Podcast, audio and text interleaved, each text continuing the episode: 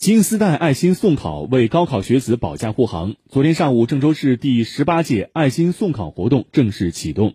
由我们的各位嘉宾为我们的志愿团队的代表献上今年爱心送考的金丝带以及爱心的车贴。接过金丝带和爱心车贴后，出租车驾驶员代表刘宗林很是高兴，因为我们比较这个熟悉的城市道路，我们会安全、便捷、舒适的给他送到考点，不耽误事。提醒各位考生，上车先扫码。郑州公交集团第一运营公司二零三路公交车长虎平连续十五年参与到爱心送考的队伍中。他说，今年高考期间，他所在的车队还自发组织了爱心送考车队，就是一站式直达考点的专线。在当天呢，也还会在学校的旁边设置一个助力高考的减压车厢，给这个考生呢科普一下如何的调整心态呀、科学饮食啊、高考的注意事项，来减轻考生的心理压力。据介绍。本届爱心送考活动由郑州市文明办、郑州广播电视台等多家单位联合主办，郑州交通广播承办。从二零零五年六月，郑州人民广播电台举办了首届爱心送考活动，迄今已成功举办了十七届。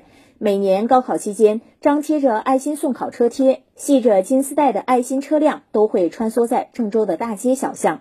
交通事业部召集人郭应威，这个红色的车贴呢，就代表了郑州人一颗火热的心，就是志愿红，要帮助这些考生，让他们的高考之途更加顺利。